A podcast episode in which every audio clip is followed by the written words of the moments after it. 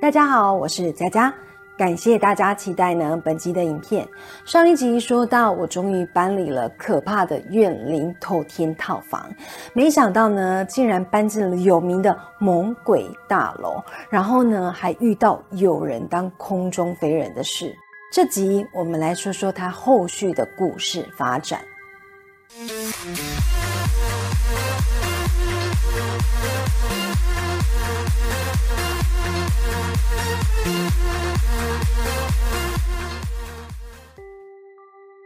因为当时发生空中飞人事件，又刚好被乐手老师们遇到，所以很快就在乐手圈传开。那个时候呢，真的没有人敢来我家。在上一集我曾说到，那时有一个跟我每天在 pub 搭档半夜十二点到一点的 keyboard 手，他当时就住在我的对面栋，所以我们两栋的管理处大门呢是面对面的。只是空中飞人城市的地点离我们这栋比较近。那个时候我们每天工作会碰面，他都没有提到这件事，所以呢，我就想他应该不知道吧，因此我也没有提。当时呢就觉得不要说出来，以免呢引起对方的恐慌。直到过了一段时间哦，有一天在聊天，忽然聊到这个事情哦，我就说我听到很大声的物品坠落声。所以判断是有人当空中飞人，结果他就说，他还听到死者在坠落之前发出的尖叫声。后来我们才知道呢，我们同样是怕吓到对方，所以都没有说。但同样每天都会经过这个沉尸处，所以每天都会想起这一件事情。其实很多人都觉得。女生应该比较胆小，但我是周边的男性友人呢，比女性友人更怕这种话题。那时候空中飞人的事件传开之后啊，多数的人都有一些奇怪的特性哦，就是很害怕，但是又很爱听。我记得那个时候呢，我在经典八五大楼驻唱的时候，中间有休息的时间。然后呢，我们就一群乐手在那边聊天，结果就有一个女老师呢，就问我事情的经过。然后其中一个男老师哦，他跟我交情很好，平常呢是有在健身，所以呢真的是一位 muscle man。结果听到我在讲这个故事的时候，就一直叫我不要讲，不要讲。我就说为什么不要讲啊？然后他就说啊，不然你讲，我去抽烟。结果呢，我故事讲完之后呢，他才回来。然后我就问他说，你会怕？那个时候真的是年轻哦，我不是白目，就是单纯好奇，说他到底为什么不要听？结果他就说：“嘿娜，明知道我会怕，还一直说，一直说就算了，还一直问。”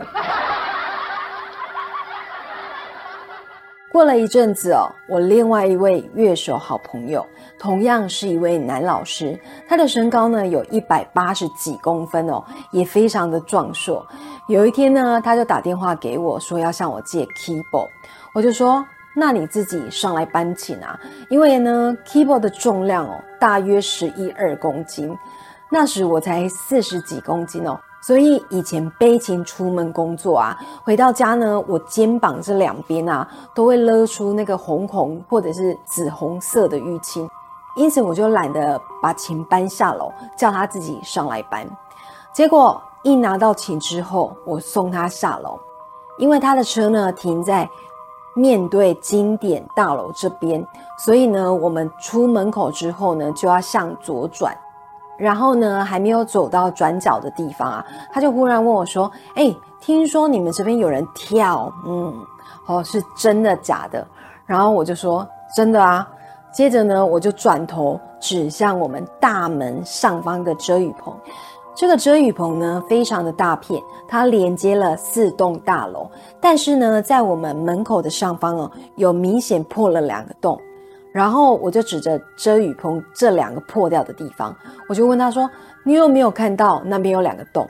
结果他就说：“有啊。”接着我就说：“那就是他掉下来的地方，他掉下来的地方。”结果他一听完之后呢，就很生气，一直打我呢。他就说：“你怎么不早讲？我还刚刚走过去。”然后我就安慰他说：“别怕啦，我每天都要走耶。”然后呢，接着又补了一句：“之后你要还钱的时候，你要背上来还我。”听完了好笑的爆料之后，接下来说说真正惊悚的事情。因为我开设 YT 频道说故事，所以有一些朋友呢，看完影片就会问我说：“哎，你之后要说什么啊？”然后呢，就有一个朋友打电话来聊天，顺便问我下一集内容要做什么。然后那时候我就说呢，我要说以前住诺查尔的故事。接着呢，就简单的讲了故事的大概。结果他就回我说：“哈，你以前住过那里哦？”然后我就说：“对呀，怎么了？”然后呢，他就说：“以前啊，他在工作的时候，有一个同事呢也住在那边，然后发生了很恐怖的事。他说他的同事是一个二十几岁的小伙子，当时哦，他跟女朋友就是一对小情侣，两个人呢想找房子同居。”结果找了非常多间房子哦，不是觉得房东太龟毛，就是觉得呢房子地段不好，不然就是房租太贵。无意间呢就找到了诺查尔大楼。当时他们两个人一看就觉得非常的喜欢，因为楼下哦四面都有超商，然后呢就算你到了晚上哦凌晨的时间哦，附近呢还是有宵夜街，又加上临近这个百货商圈哦。而且因为是跟房仲承租，所以房仲也不会要求什么，只要求呢准时缴房租就好了。因此，他们两个很快就搬进去住了。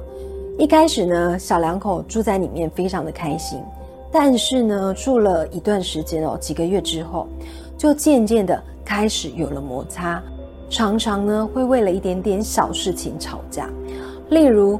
一个嫌对方哦不懂得随手关门，但是呢，另外一个就说他有关是对方爱找茬，或者是呢东西用完不懂得物归原主，但是另外一个就觉得是对方太龟毛，反正呢就没有像一开始刚搬进来那么甜蜜。因为这个女生哦体质比较弱，常常感冒，所以要求睡觉的时候不要开电风扇，只要开冷气就好。但是起床的时候。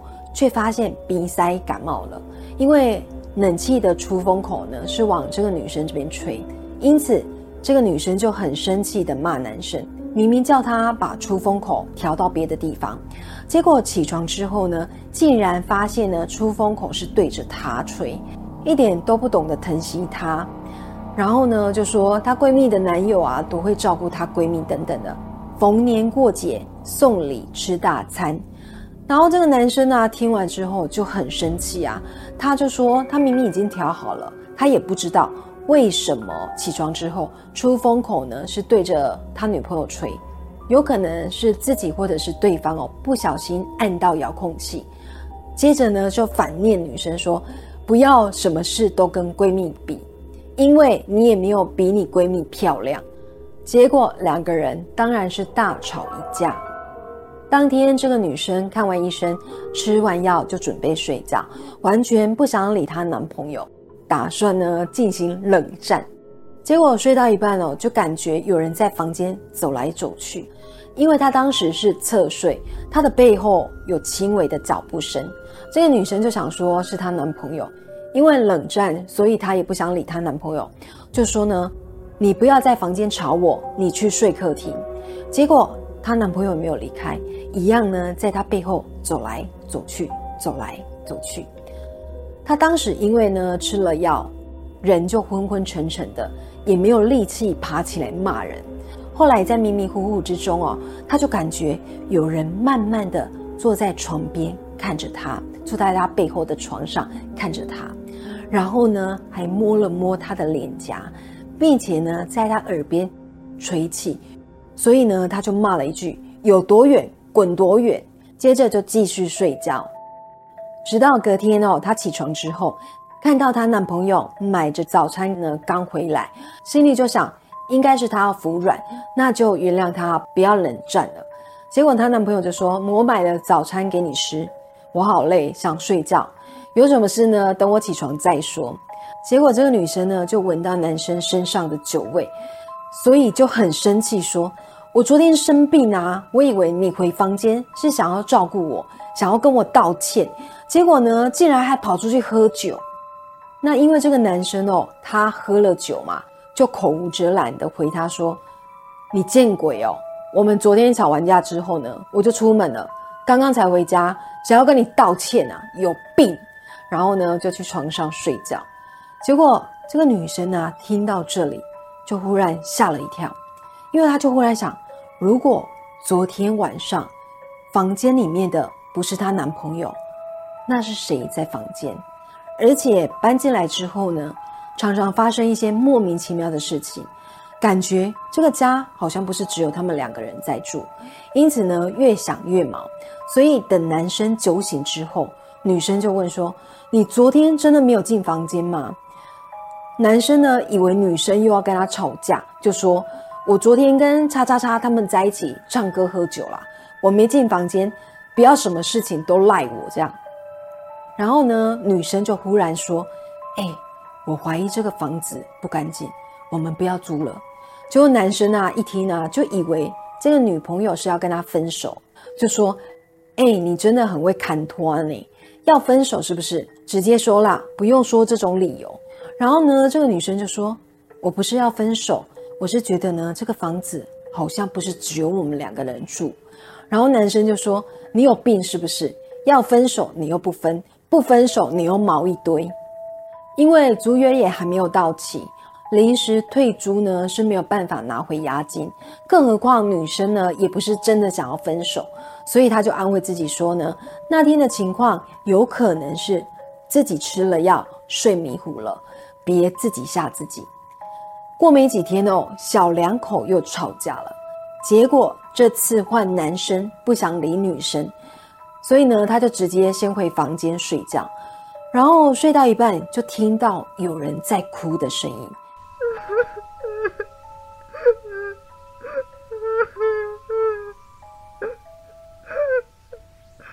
因为睡觉嘛，所以房间里面就只剩下夜灯。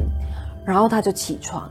就看到他女朋友缩在角落，然后呢抱着膝盖，头低低的在哭泣。